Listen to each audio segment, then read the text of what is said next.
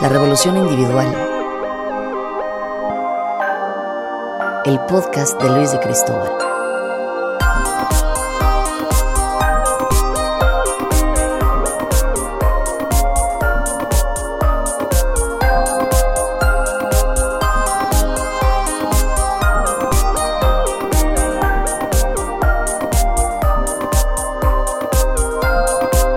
Seamos el cambio que el mundo espera.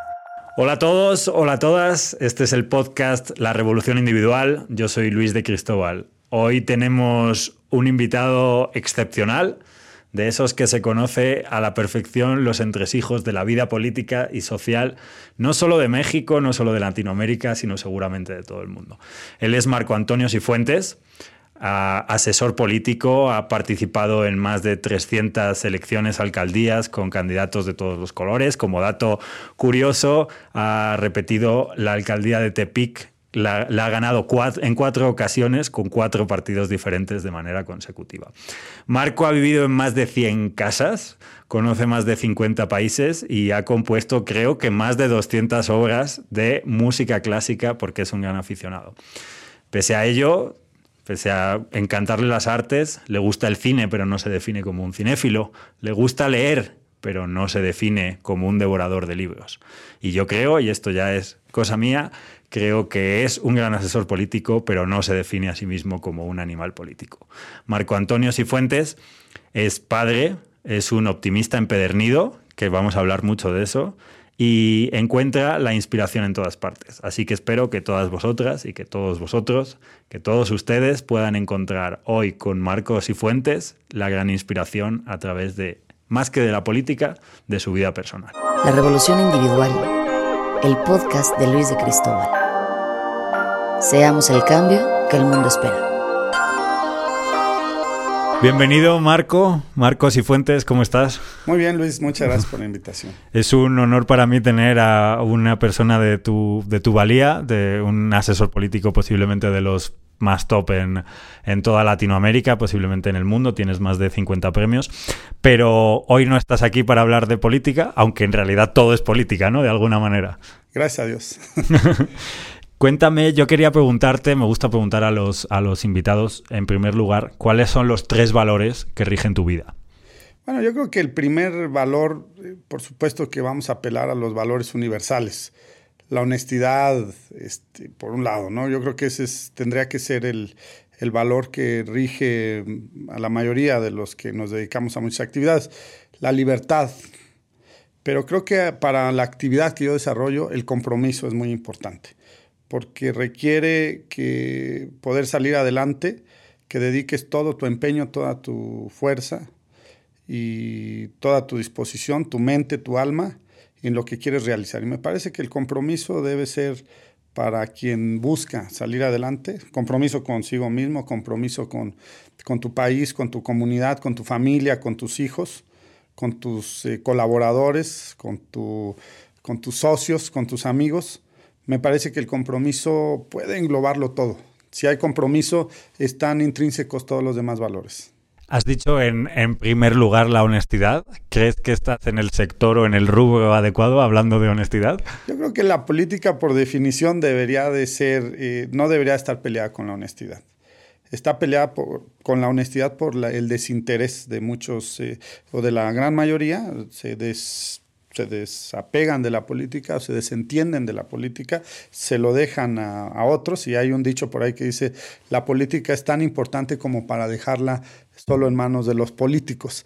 Y creo que ese es el problema. Cuando tú renuncias a la política, eh, pues hay quien va a asumir ese papel y pues lo vas a dejar en manos de alguien más y, ahí es donde empieza a distorsionarse. Pero si la gente participara en política, si la gente asumiera su, su parte eh, realmente, difícilmente habría este, corrupción y habría tantas injusticias y abusos por parte de los poderosos. O sea que de alguna manera tenemos una gran responsabilidad individual en que el sistema político y social no funcione.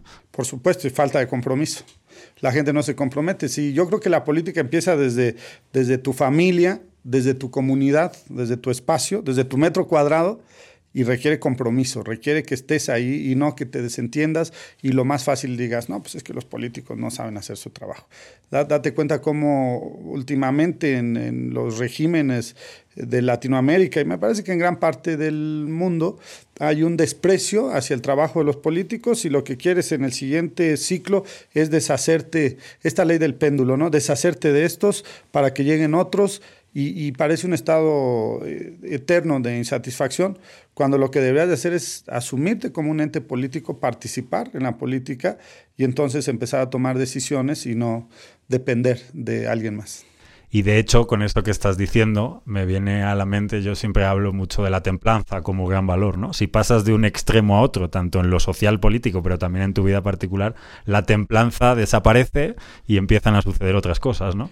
Bueno, ahí, aplica la, inteligencia emocional, que es importantísimo para poder eh, tener éxito en cualquiera de nuestras actividades, que no se desborden nuestras emociones podamos tener autocontrol y, regir nuestras propias vidas. Y yo creo que las sociedades también, bien lo dices Luis, deben de tener templanza, autocontrol, inteligencia emocional y yo le llamaría ahora inteligencia social. Nos falta mucho una inteligencia social y un estado de ánimo social que permita que las sociedades puedan crecer y desarrollarse de mejor manera. ¿Qué ha logrado a través de esa templanza, de ese autoconocimiento, Marcos y Fuentes en su vida personal? Pues crecer. Me parece, fíjate que la vida es tan efímera que poco reparamos en ello.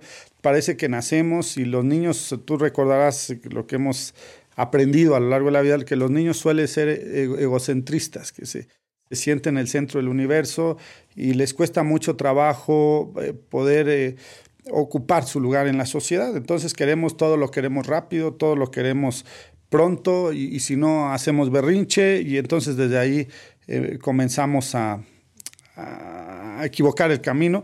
Pero lo más importante, desde que nacemos y especialmente cuando somos niños y adolescentes y adultos, nos cuesta mucho trabajo entender que somos efímeros, que la vida va a durar un pedacito muy cortito, que nos vamos a ir muy pronto, que en un abrir y cerrar de ojos no vamos a estar aquí. Y entonces, eh, ¿cómo vas a aprovechar ese tiempo?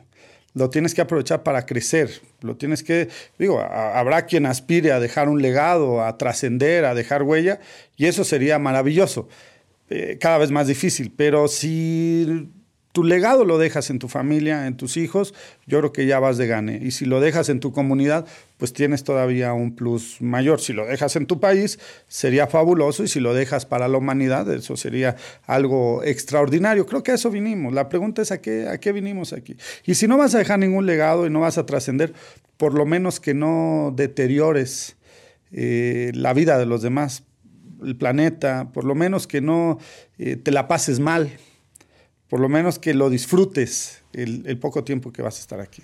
¿Cuál es el legado personal y cuál es el legado profesional de Marcos y Fuentes? Mira, el, legado personal es dejarles a, mis hijos un espacio mejor que el que yo encontré, tanto a nivel familiar, personal, a nivel nacional, vamos a decirlo. Eh, trato de contribuir en mi país eh, mejorando la vida de las personas. Si logramos dejarle, si logro dejarle a mis hijos un mejor espacio del que yo encontré, yo creo que me puedo ir contento, satisfecho. Y en el, eso en lo personal, en el espacio ampliado de la sociedad, creo que lo importante es que podamos eh, tener una sociedad verdaderamente democrática, que no ha, la, gente no entiende lo que es democracia. La gente hay, una frase que dice que la democracia eh, no es un modelo perfecto, pero no hay uno mejor. Y es imperfecto, pero no hay uno mejor. Y la gente piensa que la democracia es algo eterno también y que viene de toda la vida y no reparan que la democracia tiene menos de 200 años.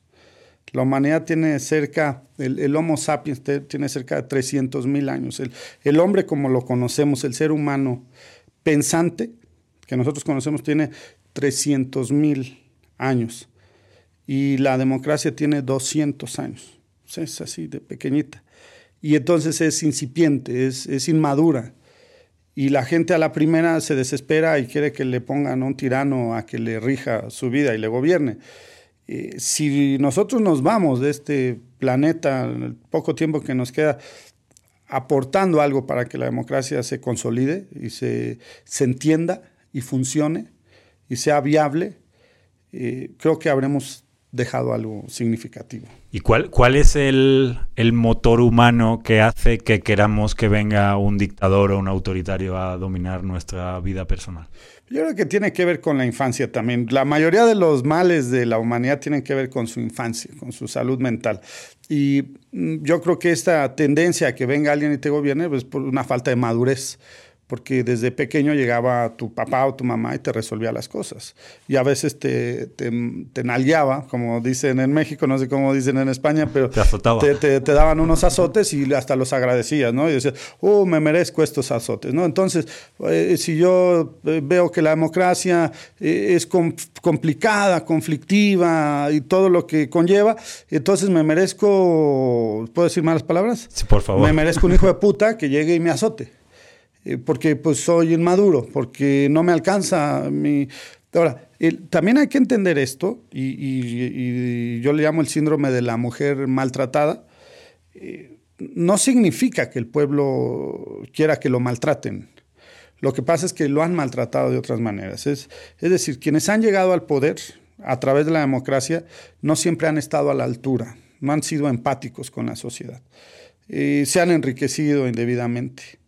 Y entonces llega el momento en que la gente que sufre necesidades y carencias dice, bueno, me da lo mismo que me gobierne un igual, que haya una simulación de división de poderes, pero que al final estos se sigan enriqueciendo y a mí yo siga sufriendo, siga batallando, siga perdiendo tres horas de mi vida, eh, o, seis horas, o tres, eh, para ir a mi trabajo y regresar a mi casa y llegar apenas que me alcance para un kilo de tortillas, un kilo de frijoles. La gente ya, ya no come frijoles, ahora come maruchan, porque es más barato y es menos saludable.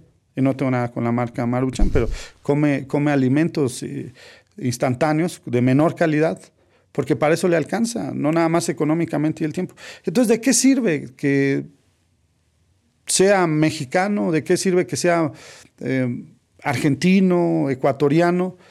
Eh, ¿de qué me sirve ser un ciudadano y que hablemos de una democracia si aquel por el que voy a votar va a llegar, se va a enriquecer y se va a olvidar de mí? Entonces da lo mismo que sea un hijo de puta, ¿no? Da lo mismo si, si llega a través del voto democrático o es un militar y se apodera de mi vida, es lo mismo. De todos modos, eh, eh, no puedo incidir en, en mi propia vida y si el tirano y el, populista o, el pillo que me va a gobernar me dice y me asegura que por lo menos voy a comer, pues entonces voy a creer en eso, tristemente, lamentablemente.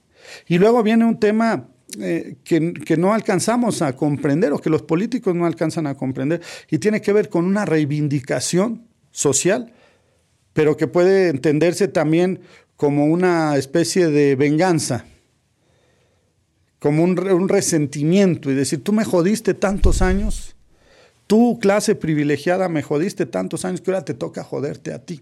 Y todo eso que acumulaste a costa de mi trabajo y de mi esfuerzo, ahora quiero que te lo quiten y ahora quiero que te humillen y ahora nos vamos a joder igual. No vamos a crecer, pero nos vamos a joder. Entonces, hay que tener empatía con eso.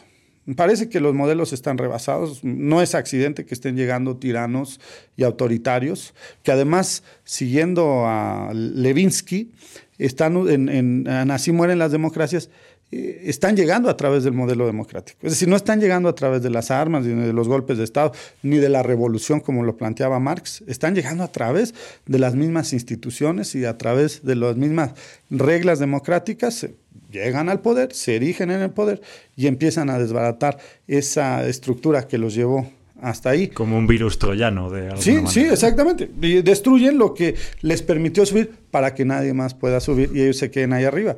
Pero la pregunta es, ¿quién es el culpable? ¿El tirano? ¿Quién es el culpable? ¿El ciudadano? ¿La clase política que gobernó? Me parece que todos somos responsables. ¿Quién es el culpable de que llegara Stalin a, Rusia y a la Unión Soviética? pues fueron los zares, fueron los abusos, fue, fue la, corona rusa, este, con todas sus aberraciones, quien tuvo la culpa de, de esta llegada de este criminal, de este monstruo que era Stalin. Y lo, finalmente lo que hizo fue llegar y decir, pues ahora yo soy el nuevo rey, pero yo vengo del pueblo, no, no llegué aquí por, por eh, sanguini, lo hago por jus soli, por no por el derecho de sangre, sino por el derecho de suelo, de haber nacido aquí, de ser un, un, un ruso más. Y ahora yo soy el hombre más poderoso de la Unión Soviética y puedo disponer de las vidas que me, se me pegue la gana. ¿Quién fue el responsable? Pues yo creo que tantos abusos por parte de los, de los Ares. Pero hay algo también, Luis, y perdóname, hablamos de que la democracia tiene menos de 200 años eh, de vida efectiva. Y entonces, ¿cuál era el modelo todos los otros cientos y tal vez miles de años?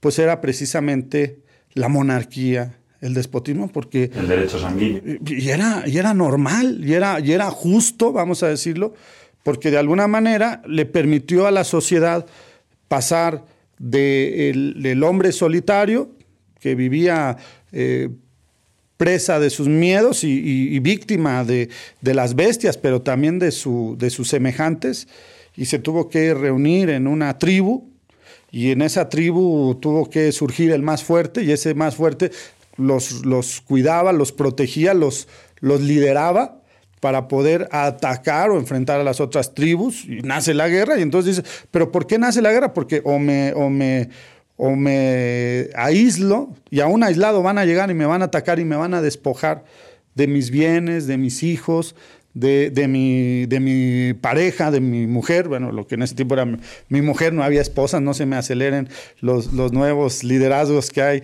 en el tema de género, porque así era la sociedad. Y entonces tú tenías que pasar a la ofensiva y, empieza el hombre a, construir eh, comunidades más grandes, aldeas y luego imperios. Y esos imperios se dieron a través de la guerra. Y entonces tenías un rey que gozaba de prestigio porque le había dado no solo protección, le había dado a su, a su nación, después a su, a su reino, a su patria, a sus súbditos, le había dado no solo protección, le había dado riqueza, le había dado dominios extensos como el imperio romano, como posteriormente el imperio inglés y después, después aquella cortina de hierro del, ya del, del bloque socialista, pero también era un imperio, el imperio yanqui que tanto se habla, y entonces es como la humanidad fue desarrollándose, comerciando, creciendo, conquistando. Era normal, vaya. Ahora nos parecen aberraciones, nos parecen injusticias, pero es como la humanidad pudo abrirse paso hasta que un día a alguien se le ocurrió que el hombre eh, nacía con los mismos derechos, el just naturalismo, y dijimos, pues todos somos iguales y todos firmamos un contrato social, decía Rousseau, y en ese contrato social cedemos parte de nuestra libertad a un Estado para que el Estado nos proteja en igualdad, y nacen las leyes, y nace eh, esto que conocemos como democracia. Y en esa democracia eh, elegimos a través del sufragio entre pares, eh, eh, tenemos una división de poderes según Montesquieu, el, poder legislativo, el poder ejecutivo y el poder judicial. Y entonces se empieza a perfeccionar la democracia hasta llegar al día de hoy. Después nacen los partidos políticos que antes eran clubes, eran logias, clubes, y que simplemente partido de tomar parte y, se empieza a jugar con este tema de que es la izquierda o la derecha o el centro, según tu ideología hacia dónde apuntara. Y bueno, estos grupos llegan al poder, les gusta el poder y empiezan a administrar el poder y más o menos se eternizan. Y en democracias como las... Y se lo turnan. Y se lo turnan, exactamente. Lo empiezan. La alternancia consiste precisamente, vas tú, voy yo, ¿no? Los demócratas, los republicanos, los, eh, los conservadores, los liberales. Y bueno, pues aquí en México duró muchos años sin turnarse, casi un siglo. El PRI dice, me quedo con el poder y lo, lo institucionalizo, porque antes se lo arrebataban los caudillos revolucionarios, se, se mataban entre ellos para lograr la sucesión, hasta que un señor llamado Plutarco Elías Calles dijo, vamos a dejar de pelearnos, vamos a repartirle a los obreros la parte que les corresponde, lo vio el poder como un pastel, vamos a repartirle a los campesinos la parte que le corresponde y, vamos a hacer ese gran reparto, aunque se quedaran fuera pues como, como suele suceder en estos casos, parte de la clase media, se empezó a, se creó un enemigo en común, ah, pues van a ser los católicos, ¿no? Porque son los que eh, llevaron a este país, lo, la iglesia lo, ha lastimado mucho a este país eh, con la Inquisición y, con eh, su cercanía, la corona y, el diezmo y, todas estas cosas, estas también aberraciones. Entonces se dice, primero vamos a separarlo del Estado, lo cual está muy bien el tema de la separación iglesia-Estado, pero ahora van a ser nuestros enemigos. No, no se conforma el país con un Estado laico, sino con un Estado anticlerical. Y se queda más o menos fuera una una clase media creyente, católica, pero, pero prácticamente todos los demás se encuentran por lo menos una representación, no un espacio, porque también es una simulación en muchos de los casos, el sindicalismo, este asociacionismo y este em, modelo corporativo eh, que se estableció en México. Y bueno, al final apenas hace en el año 2000 en, apenas en el año 2000 se puede hablar de que en México mm, empezó a ser efectiva y eficaz la democracia con la primera transición del siglo XX, que fue eh, la de Vicente Fox. Me estoy dando cuenta o estoy pensando que en realidad toda esta evolución política, ¿no? Desde las cavernas, por así decirlo, o desde que se empiezan a dar las monarquías, al final es un símil con lo que sucede en una vida, ¿no? De alguna manera empezamos un poco en las cavernas, tenemos esa época dogmática de la adolescencia, de la juventud. ¿Cuál era el dogma de Marcos en la, en la adolescencia y cuáles fueron esos azotes que tú no quieres que te dé otro, así que me imagino que te dabas tú a ti mismo? ¿Por qué te azotabas y qué aprendías de ello? Bueno, eh, yo nací en una, familia de clase media, de, papá periodista, mi mamá profesora, eh, no privilegiada de ninguna manera, pero sí con, vamos a decir, con un privilegio que hay en este, en este país y en otros países, me, me imagino, de, de, Centro y Sudamérica, y tal vez en parte de Estados Unidos y tal vez en España también, y en muchos otros países. El privilegio de la educación vaya, no era la gran educación, pero tener en casa una mentora, una maestra y un padre periodista con la visión crítica. Y libros en una Libros, este, una charla en la mesa que tenía que ver con la política y con los acontecimientos eh, mundiales, te, facilita por lo menos tener eh, ciertas inquietudes. Y esas inquietudes para mí fueron eh, muy importantes desde pequeño poder empezar a escribir poesía. Yo recuerdo que mi madre me ayudó a desarrollar cierta habilidad creativa. Y yo desde chiquillo escribía disque poesías. Tal vez no me lo tomé tan en serio, si no, si hubiera sido poeta. Eh, algunas historias, algunos cuentos, alguna especie de novela que nunca terminé. Y creo que eso me sirvió para poder eh, tener una, tanto una visión crítica, una capacidad de observación, pero sobre todo una capacidad de creación. Y hace poco leí en Peter Watson, el autor de un libro fabuloso, fenomenal, que se llama Ideas, que lo, señalo así porque es de este grueso, y que cuenta toda la historia desde la primera idea de la humanidad, que fue romper una, piedra, no para hacer una flecha como muchos creen o un hacha, sino para con esa piedra cortar un pedazo de carne de alguna bestia que había sido atacada o devorada por otro animal. Es decir, el hombre, su primera idea fue carroñar, fue carroñero, cortar un pedacito de carne y comérsela. Esa fue su primera idea con las piedras, hasta llegar a Darwin y, al siglo XXI, a todo el pensamiento que, al siglo XX, el pensamiento del siglo XX, pasando por todas las grandes ideas. La capacidad de crear, dice Peter Watson, es la única que nos asemeja a Dios.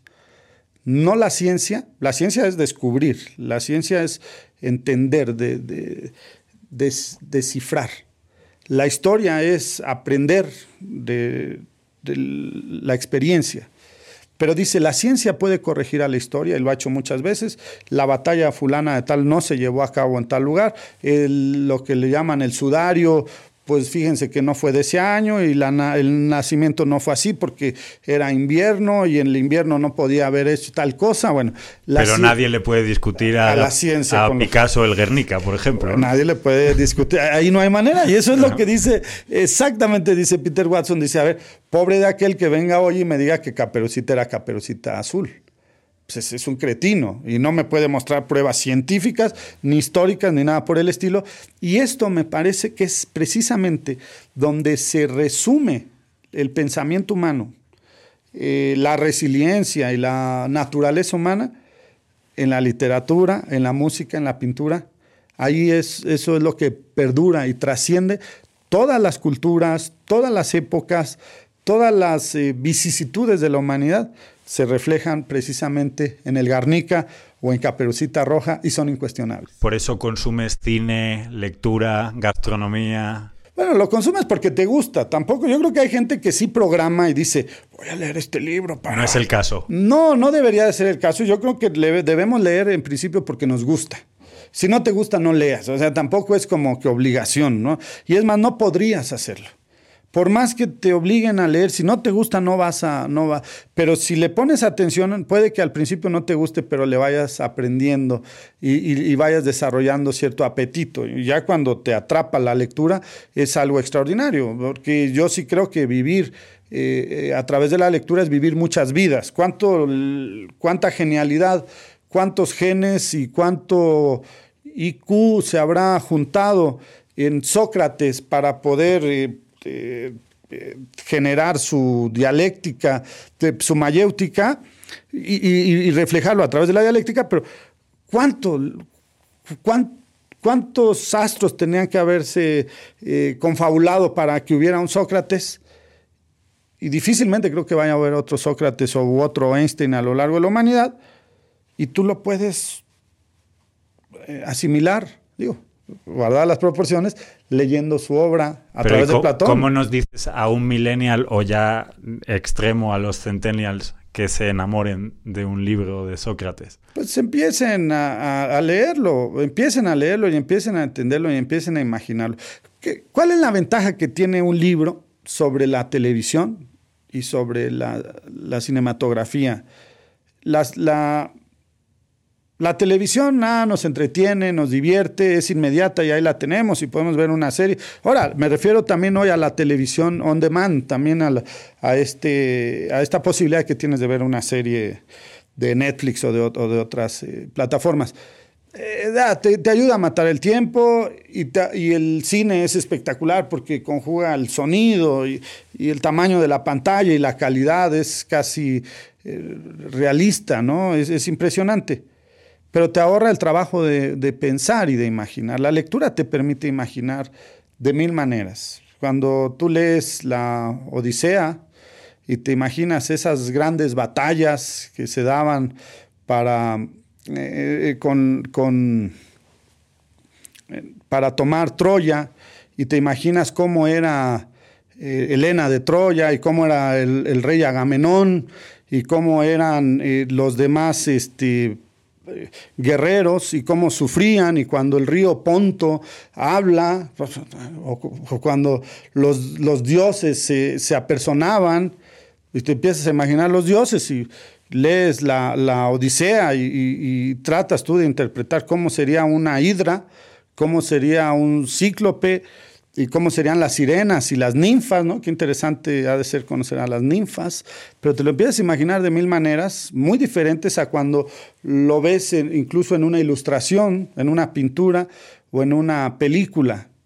Y entonces dices, creo que yo lo imaginé mejor, creo que tengo más eh, habilidades de, imaginar.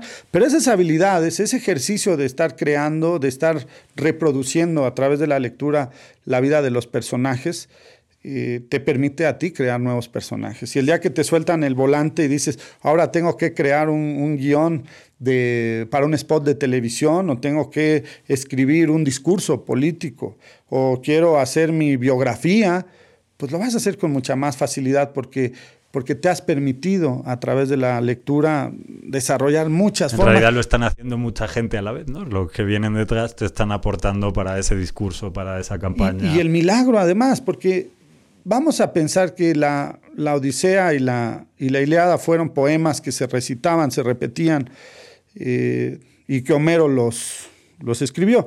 Pero era, era costumbre, hace 2500 años, era costumbre que la gente se aprendía las cosas y las andaba canturreando Ajá. o andaba por ahí repitiendo, o la poesía. Eh, fíjense, voy a hacer una pausa y a ver si no se me olvida todo lo demás. Queda claro que lo primero que hizo el hombre antes de hablar fue comunicarse a través de sonidos. Y estos sonidos eran melódicos. Entonces nosotros somos más musicales.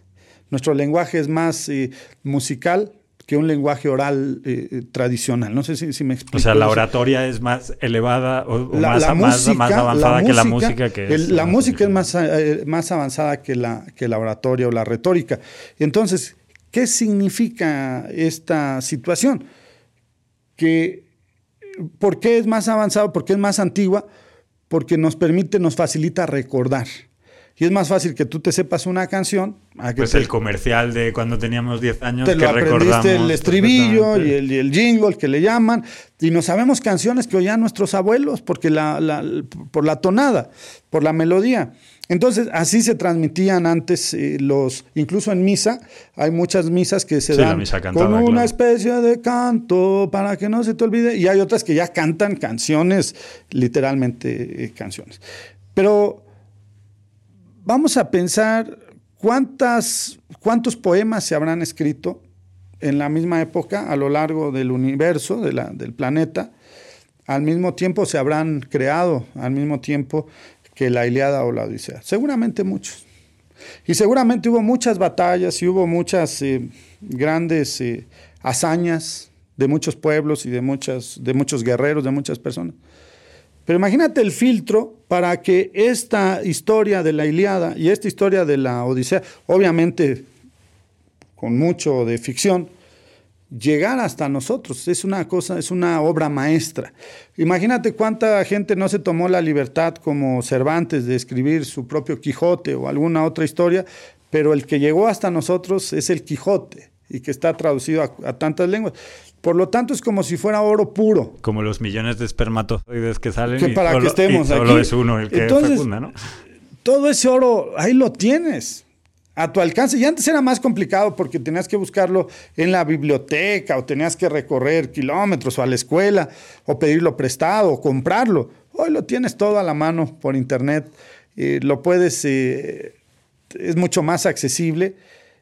Y si ahí lo tienes, ¿cómo dejarlo? ¿Cómo dejarlo pasar en esta vida tan efímera que decimos? ¿Cómo dejar pasar esas grandes historias y cómo no atreverte a, conocerlas, que además te van a permitir desarrollar habilidades tremendas? Mucha gente me dice cuando tienen mala ortografía, oye, ¿cómo le hago para aprender redacción y ortografía? Leyendo, leyendo. Y conozco gente, digo, tú tienes un libro y eso es algo muy loable, conozco gente que está más preocupada en escribir un libro, que lo cual es muy bueno, que leer uno.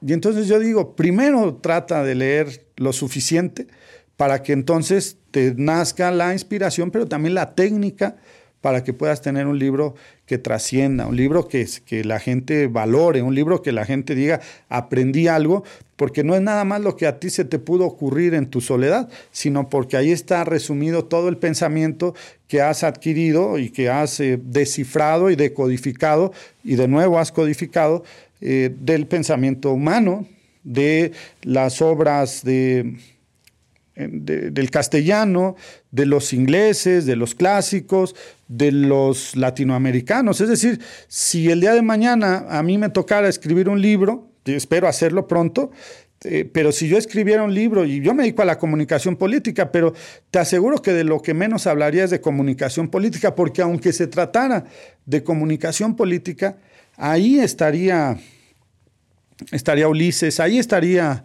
Aquiles, Ahí estarían los eh, personajes de algún cuento de Cortázar, ahí estaría eh, la gran sabiduría de Jorge Luis Borges, ahí estaría Ortega y Gasset, ahí estaría, por supuesto, algo de Cervantes, algo de, de, la niña mala de Vargas Llosa, ahí tendríamos algo de García Márquez, ahí tendríamos algo de Juan Rulfo, ahí estaría una, algo de seguramente de Truman Capote y de, y de muchos y muchos y muchos y muchos más, y de contemporáneos y de...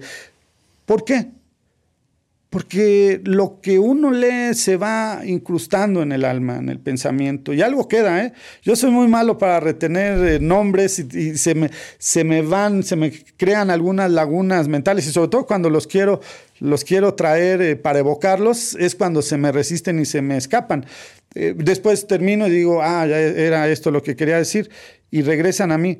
Pero te aseguro que algo hay ahí en, tus, en tantas neuronas que tenemos algo quedó. La esencia, ¿no? De, todas las historias, de todas las historias. La vida es una historia.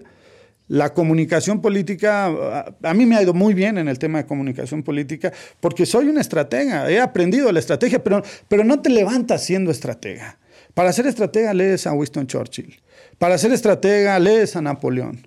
Para ser estratega, lees a los malos también, para ver cómo piensan los malos. Lees eh, Mi lucha de Hitler. Para ser estratega, lees la biografía de, Stalin. Hay una parte interesantísima donde Stalin va al hijo de Stalin y le, lo, porque lo regañan, lo reprenden porque hizo una travesura. Y entonces se ve a solas Stalin con él y, lo, lo reprende y le dice, pero es que yo tengo derecho a hacer esto porque yo soy un Stalin, yo también soy un Stalin, le dice el hijo. Y le contesta el papá, no te equivoques, dice, tú no eres Stalin, ni siquiera yo soy Stalin. Stalin es este símbolo, el de la foto, el de la pintura, el del retrato, el, del símbolo. el, del, el del periódico. Ni siquiera yo soy Stalin. Entonces, me, me, parece que ahí hay, una, hay grandes posibilidades en el estudio, en la lectura, pero no como obligación, insisto, no como, oh, tengo que leer porque, porque quiero, quiero ganar dinero y quiero hacerme rico, eso no funciona. Tengo que leer porque quiero descubrir el mundo a través de las letras. Y te lo digo, no soy el gran lector ni me vengo aquí a ser el intelectual. Y de hecho tú tocas el tema, pero hay mucho que aprender a través de la literatura. Y hay mucho que crear y hay mucho que construir. Ayer le decía a mi hijo Anuar en la noche, eh, a Hassan, perdón, al más chiquito de 13 años, le decía, realmente soy muy afortunado porque he ido escalando en la vida, he ido creciendo, de, de, tener ciertas carencias en algún momento, he ido creciendo, pero gracias a la lectura me he podido crear un propio modelo que hoy me permite decir, voy a ganar la ciudad de Monterrey junto con su candidato. Por supuesto, de hecho, el que gana es el candidato. Pero ¿cómo le voy a ayudar a que gane? ¿Con qué estrategia? ¿Con qué tácticas? ¿Con qué historias? Y bien importante, soy un estratega, pero me he dedicado a contar historias. Contar historias. Y López Obrador es una historia. López Obrador tiene su propia, su propia historia que supo transmitir y que hizo sincronía y sintonía con la historia de muchos otros, pudieron eh, vibrar a la misma frecuencia. Y conectar. Y, y, conectar, y que es muy importante, conectar por la empatía. Pero entonces, ¿cómo puedes ganarle a su partido, al partido de López Obrador en Querétaro, donde le ganamos, cómo le pudimos ganar una y otra y otra vez en Aguascalientes hasta la fecha y cómo le ganamos en su momento en San Luis Potosí y en Durango, porque cada quien construye su propia historia. Y entonces no me vas a decir que el Quijote es mejor que la Iliada o la Odisea, son historias muy diferentes y, son riquísimas, las tres historias son riquísimas. Y, y los 100 años de soledad de García Márquez es una historia riquísima y maravillosa. Y el llano en llamas de Juan Rufo es una historia. Entonces no tienen que competir las historias. Tienes que ser capaz de contar una historia atractiva, una historia que además eh, toque las, fibras más sensibles de las personas, que sea honesto también, porque no se trata de manipularlos, eh, que puedas vibrar junto con ellos, conectar y al final de cuentas, una palabra muy importante que tú dijiste hace rato, inspirar. La gente necesita inspiración. La música nos gusta porque inspira. la pintura nos inspira, la belleza nos inspira, el amor nos inspira. ¿Cómo es posible que los políticos se pierden esa parte tan importante, la capacidad de inspirar? Está claro, Marcos, que todo lo que cuentas lo haces con una enorme emoción. Y eso me lleva a una cosa que me comentaste previa a la entrevista, ¿no? Que es que tú te consideras que estás programado para el optimismo. Y al final estar programado para el optimismo, y esto ya lo añado yo, es estar programado para el éxito. ¿Cómo nos puedes enseñar a los que nos consideramos que tenemos un software desde niños que nos han enseñado a no destacar o a tener complejos o a ciertas cosas que no son tan relacionadas con el éxito. Bueno, nos educa, ¿quién nos educa? Nos educan nuestros padres. La educación nace en el hogar, nos educan nuestros hermanos, nos educan nuestros profesores, nos educa el barrio, la comunidad, eh, nos educan los amigos, eh, nos educa la televisión, tanto tiempo estuvimos sometidos a eso que le llamaban la caja idiota. La caja y no, y, no, nos, no, nos, quedaba otra, ¿eh? o sea, no había de otra porque pues era, era tu nodriza la, la, la, caja idiota porque los papás tenían que ir a trabajar. Nos tocó la época donde ya las mamás también tenían que salir a trabajar y entonces tú te quedabas a manos de la caja idiota. Y aquí en México te, educaba gente tan nefasta como Raúl Velasco, que era un conductor de televisión, que hacía y deshacía, pero bueno, tenía su programa. Te educaba Jacobo Zabludovsky, te educaban Porky, Box Bunny. Era nuestra educación. Y te educaba Pedrito Fernández con sus películas y te, te, educaban el, el, Borolas y otros personajes de la, del albur y de la farándula esta de, de barrio. Esa era nuestra educación las novelas, las telenovelas, nefastas, digo, grandes historias, por supuesto que le dieron vuelta al mundo, pero eran nefastas las, lógicas. A, muchas personas le educaran las mismas cosas que a ti y no están programadas para el éxito. Por eso creo que tuve la fortuna de tener una mamá que de entrada a la caja idiota le llamaba caja idiota y que te decía no te expongas a la caja idiota. Y no nada más en la parte psicológica, sino aléjate dos metros de la caja idiota porque transmite unas cosas que se llaman las ondas hercianas y te van a dañar la vista.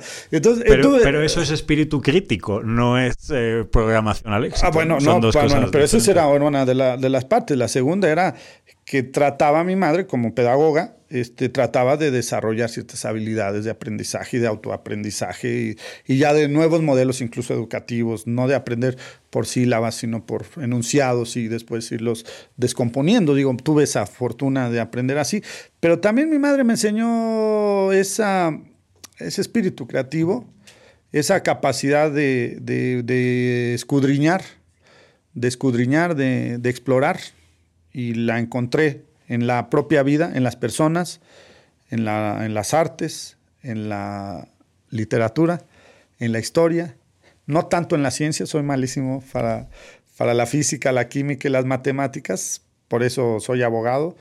Eh, pero bueno, mi mamá me despertó esos, esos intereses y, y como te digo, tampoco quiere decir que mi mamá es la gran formadora, ¿no? Al final te, te vas encontrando eh, caminos que te, que te allanan la, la llegada a, la, a un estado más positivo, ¿no? A un estado más favorable y a ir a, hacer lo que decía Amado Nervo, a ser el arquitecto de tu propio destino dentro de tus posibilidades, porque todos sabemos que desde que nacemos, igual que en la literatura, las fuerzas antagónicas eh, se confabulan en, en contra nuestra y siempre van a estar vamos a estar lidiando con ellas y nos van a oponer resistencia y, nos vamos a encontrar con la realidad todos los días que nos impide, eh, valga la redundancia, realizarnos, cumplir nuestros anhelos, realizar nuestros sueños, pero de eso se trata la vida. Pero entonces, y ya con, con esta pregunta cierro, ¿cómo le dirías a alguien de treinta y tantos? Ya difícilmente reprogramable que se reprograme para convertirse en una máquina optimista y orientada al éxito. Todos somos reprogramables en cualquier momento. Hay que leer, yo, hay que leer a Daniel Goleman, de, no sé si se pronuncia Goleman, yo así lo, pronuncio en castellano, o Goldman, pero yo creo que es Goleman, eh, que tiene una tremenda obra que se llama Inteligencia Emocional, y todo es reprogramable, todo podemos reaprender. Algo importantísimo que es un término que no escuchamos siempre, pero es hay que desaprender todo aquello que no nos ha funcionado y tener siempre la apertura para reaprender o para aprender desde cero. Y nunca tengamos miedo a lo que muchos llaman fracaso. Yo no creo que en la vida haya un fracaso como tal. Hay pequeñas derrotas, pequeñas batallas que se pierden, pero de donde podemos aprender mucho.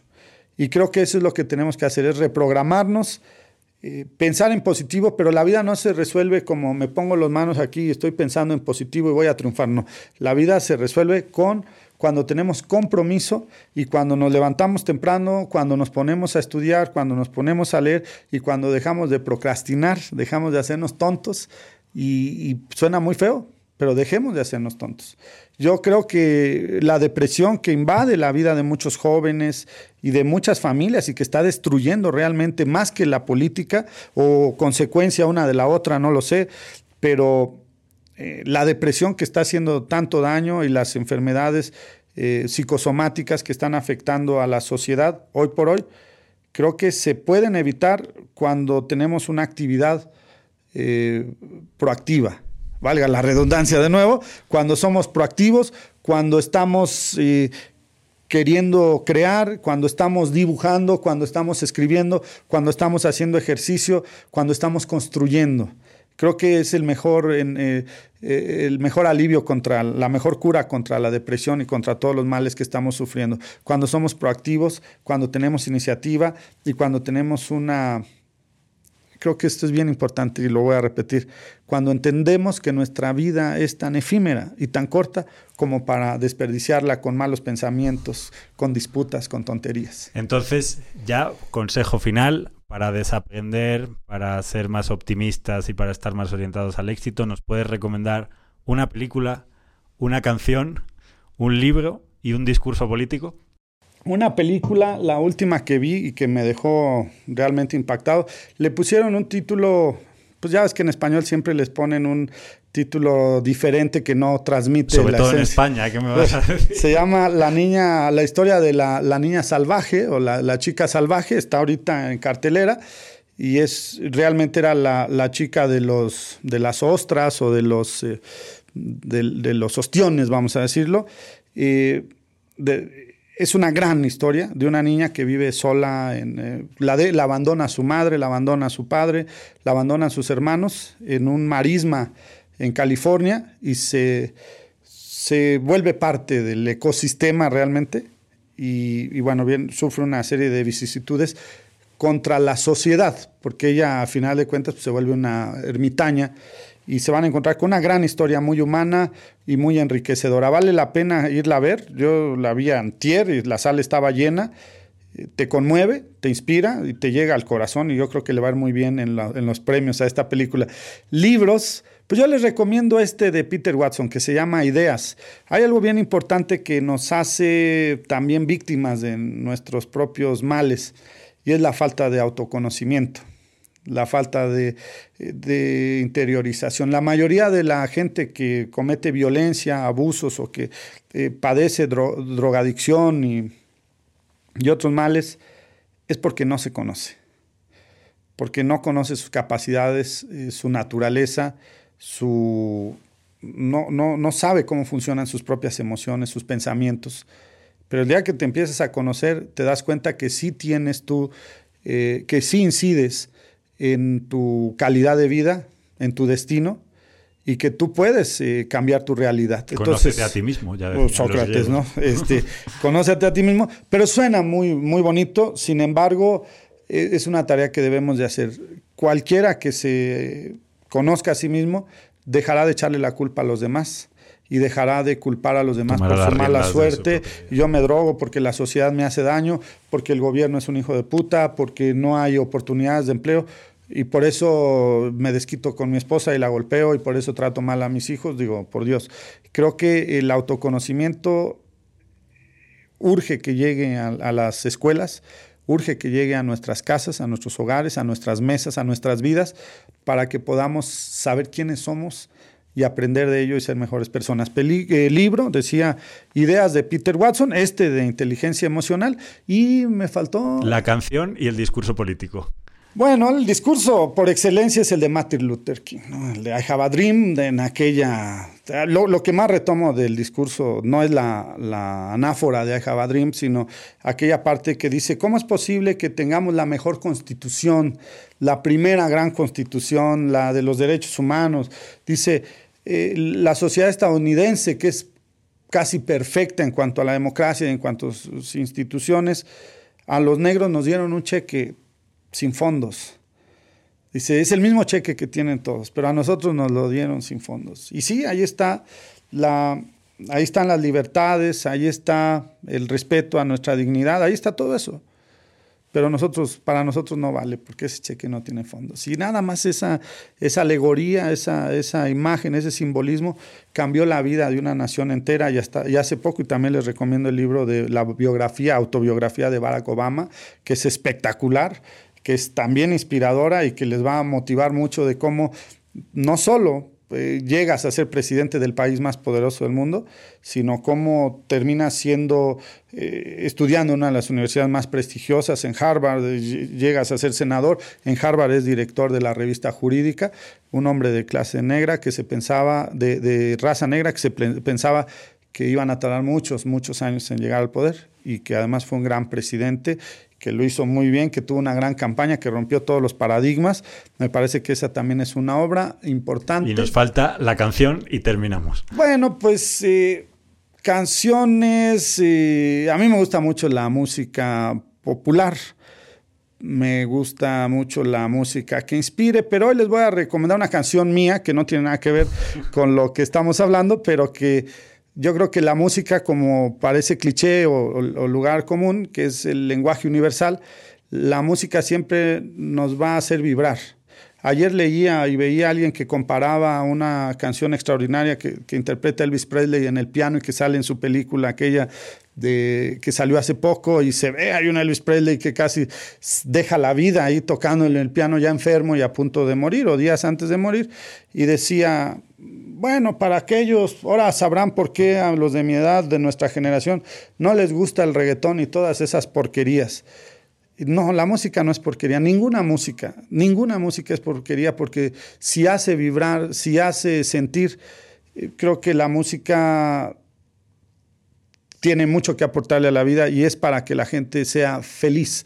Y si te hace feliz un segundo hora, sí hay excepción como todo, la música, que es porquería, no por la música, no por la melodía, sino por su contenido. Me parece que son los narcocorridos que hacen apología de la violencia, pero también deberían de ser motivo de estudio, porque ahí es también un código y es un lenguaje que hay que estudiar y hay mucho que aprender de por qué se dan esas manifestaciones que no dejan de ser culturales y que no dejan de ser este, sociales. Le recomiendo a Carol G. Todas las de Carol G, yo, les, yo se las recomiendo. A mí me encanta Carol G y creo que... Marcos, lo lamento. El tiempo, el tiempo, ya sabes que, que apremia. Ha sido, ha sido increíble tenerte aquí. Me quedo con honestidad y compromiso. Me quedo con autoconocimiento y con enamorarte cada día de las cosas que estás haciendo porque no hay tiempo suficiente para perder en esta vida que se nos escapa. Muchas gracias y quédate con Carol G también. Muchísimas gracias. Gracias a ti.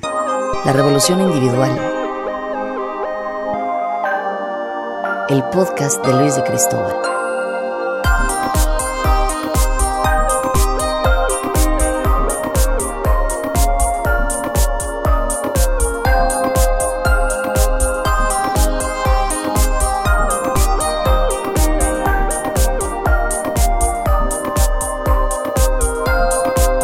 Seamos el cambio que el mundo espera.